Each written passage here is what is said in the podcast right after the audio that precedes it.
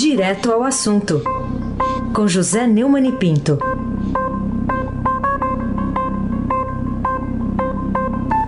Oi, Neumani, bom dia.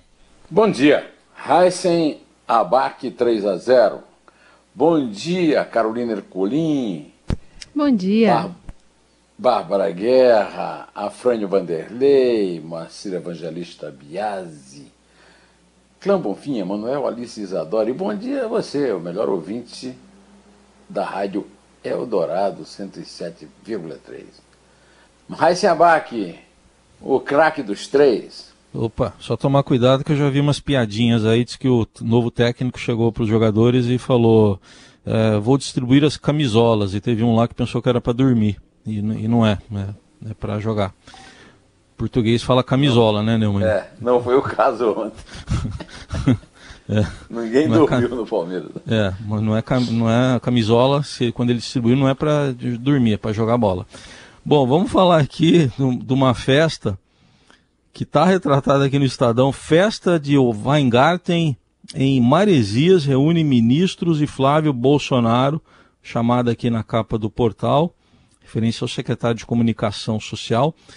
O, o que, que festeja a cúpula do governo, Neumani?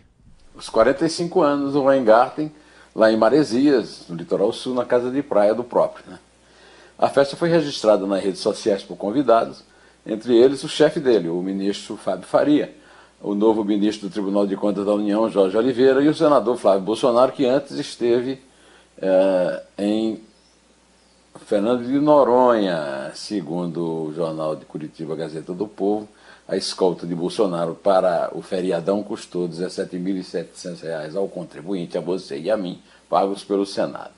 Mas eu vou pedir a você para fazer um epígrafe na, no programa hoje. Eu vou citar um trecho da belíssima entrevista que Nélida Pion deu ao Roda Viva ontem, que eu acho que é a melhor definição desse clima de festa em plena pandemia e na recessão da economia.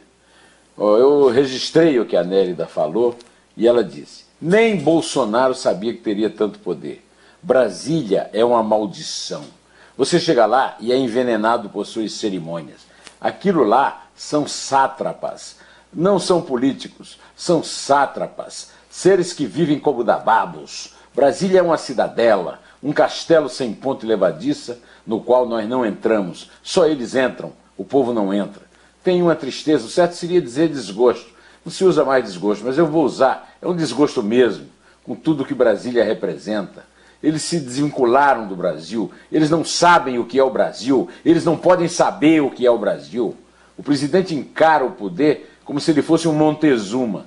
O presidente Montezuma, o imperador Montezuma do México, morava no altiplano, a 700 quilômetros de Yucatán. Como ele gostava de peixe fresco, uma fila de escravos se formava de Yucatán até o palácio para lhe levar o peixe fresco todo dia. Bolsonaro está imbuído desse poder. Aí eu me lembrei, é, Carolina, da maldição de Montezuma, uma piada que fazia em Campina Grande com a desinteria mais violenta. É, as, das promessas de campanha, Bolsonaro também não realizou aquela que talvez tenha sido a mais profunda, mais Brasil, menos Brasília. E Brasília se transfere para Fernando Noronha, para Maresias, a peso de ouro, ouro garimpado pelo garimpeiro frustrado do suor do povo. Carolina Ercolim, tintim por tintim. Investidor volta à Bolsa de Valores, um do, uma, das, uma das chamadas da primeira página da edição do Estadão de hoje. Você esperava esse movimento de capitais externos no mercado brasileiro nesse momento, né, em que a pandemia continua matando muita gente? Não, eu, eu não esperava essa notícia, mas é, acontece que é, segundo a reportagem da economia do Estadão, é uma, um resultado, é, digamos, de, de um preço mais barato. Né? É, mas, de qualquer maneira, é uma boa notícia que eh, outubro foi o segundo mês de 2020 em que o indicador ficou no azul. No ano, o saldo negativo acumulado ainda é de 84 bilhões e 500 milhões. Deus queira que mesmo como sejam notícias assim pouco é, importantes, é, com números não tão espetaculares, elas voltem a acontecer, Raíssa Abac. Raíssa Abac, você sabe, é o craque. O, queria que você falasse também um pouco do seu artigo no blog do Neumann, que está no portal do Estadão, o título Bolsonaro, como ele é de verdade. Que revelações você está trazendo aqui para os leitores e também para os ouvintes agora? É, ontem eu falei aqui das revelações trazidas ao meu é, canal no YouTube por uma entrevista. Eu tenho feito uma entrevista chamada, é uma série Neumann Entrevista, e, uh, que está saindo inclusive um livro da série que eu fiz, é, 70 entrevistas que eu fiz no, no meu blog do Neumann, no portal do Estadão. Esse livro já está à venda né, pela editora portuguesa Almedina. E agora estou começando uma série é, no meu canal do YouTube. E eu usei a, a, as revelações do deputado federal bolsonarista e arrependido de primeira hora, o, o Alexandre Frota, explicando por que, é que o presidente só surpreende muita gente que desconhece quem ele é e sempre foi, nunca tendo sido, sido segundo o Frota, confiável.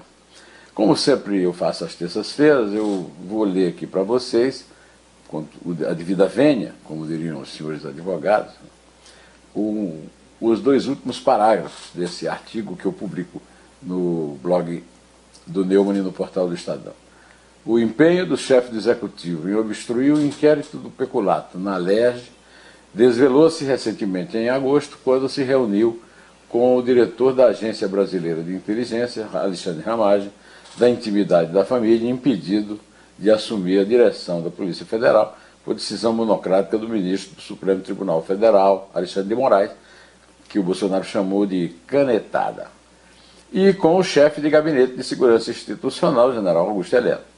Isso para que as advogadas de Flávio, que está ainda em férias, né? o feriadão dele continua esticado, Luciana Pires e Flávia Berrembar, é, que eles pedissem, desculpe, Juliana Berrembar, que eles pedissem ajuda para espionar fiscais da Receita Federal, que de acordo com a sua teoria conspiratória, é, teriam é, cometido crime ao fornecerem dados da contabilidade do senador ao MP do Rio de Janeiro para prejudicarem simultaneamente o filho e o pai. Por tudo que relatou, Frota arrependeu-se e pediu desculpa, e quem houver votado em Jair Bolsonaro aconselho dele. Conforme disse na entrevista, porque ele não é confiável, mas sim o que ele chamou duramente de rato de porão. Carolina Ercolim, tintim por tintim. Vamos falar então sobre o assunto do dia, né? Chegou o dia da eleição americana. E teve um embate importante ontem, né, pelo menos de falas entre Trump e Biden, né, sobre a judicialização dessa eleição norte-americana.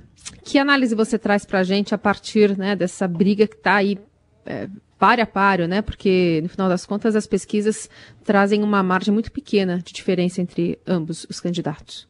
É muito difícil as, as pesquisas captarem é, como é, qual é o resultado, porque o resultado é indireto. Né? É, como nós estamos cansados aqui de falar e de ouvir, cada estado leva, que seja um voto de diferença, todos os votos dos representantes do colégio eleitoral para um, o vencedor no estado. Então, é, a, a, pesquisa é quase impossível, de tanto que na eleição passada a pesquisa deu a vitória da, da Hillary Clinton, acertou porque a Hillary Clinton ganhou no voto popular, mas não valeu nada uh, na eleição do colégio eleitoral, o Trump é que ganhou. Né? Quase 100 milhões de americanos já votaram antes das urnas abrirem na manhã, agora, nesta manhã. Né? A avalanche de votos indica um comparecimento recorde e essa é uma primeira batalha que o, o Trump perdeu, porque o Trump fez uma aposta muito grande na abstinência, né? na, não, o americano não ia votar, uma campanha contra o voto pelo correio, é, apontando a possibilidade de é, de furto na, na contagem e tal. E o, o, em resposta a essa contestação que o Trump pretende ameaça, ameaça contestar na justiça o resultado, o democrata Joe Biden disse é, ontem que o adversário não roubará a eleição. Está na manchete do Estadão, como você é, destacou. Horas depois de Trump ter prometido acionar seus advogados logo após a votação acabar, caso a votação, é claro, aponte sua derrota.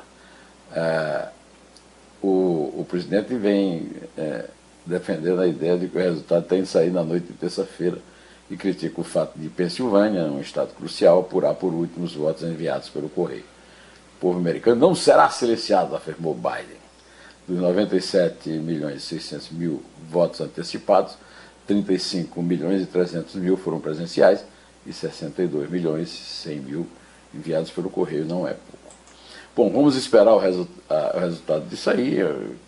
Na minha opinião, é uma democracia muito forte e está se fortalecendo nessa eleição. É um lado positivo no meio desse bate-boca aí, meio é, de baixo tom e de baixo nível. Né? Então, Carolina, é, hoje nós temos que homenagear o nosso companheiro Raíssen Abac. Né? Temos que hum. contar a partir de três, porque foram 3 a 0 no Atlético Mineiro, adiando a ida, a, a, adiando aí a ida do Atlético para a liderança. Né? Então, mas agora vai ser uma casa portuguesa com certeza.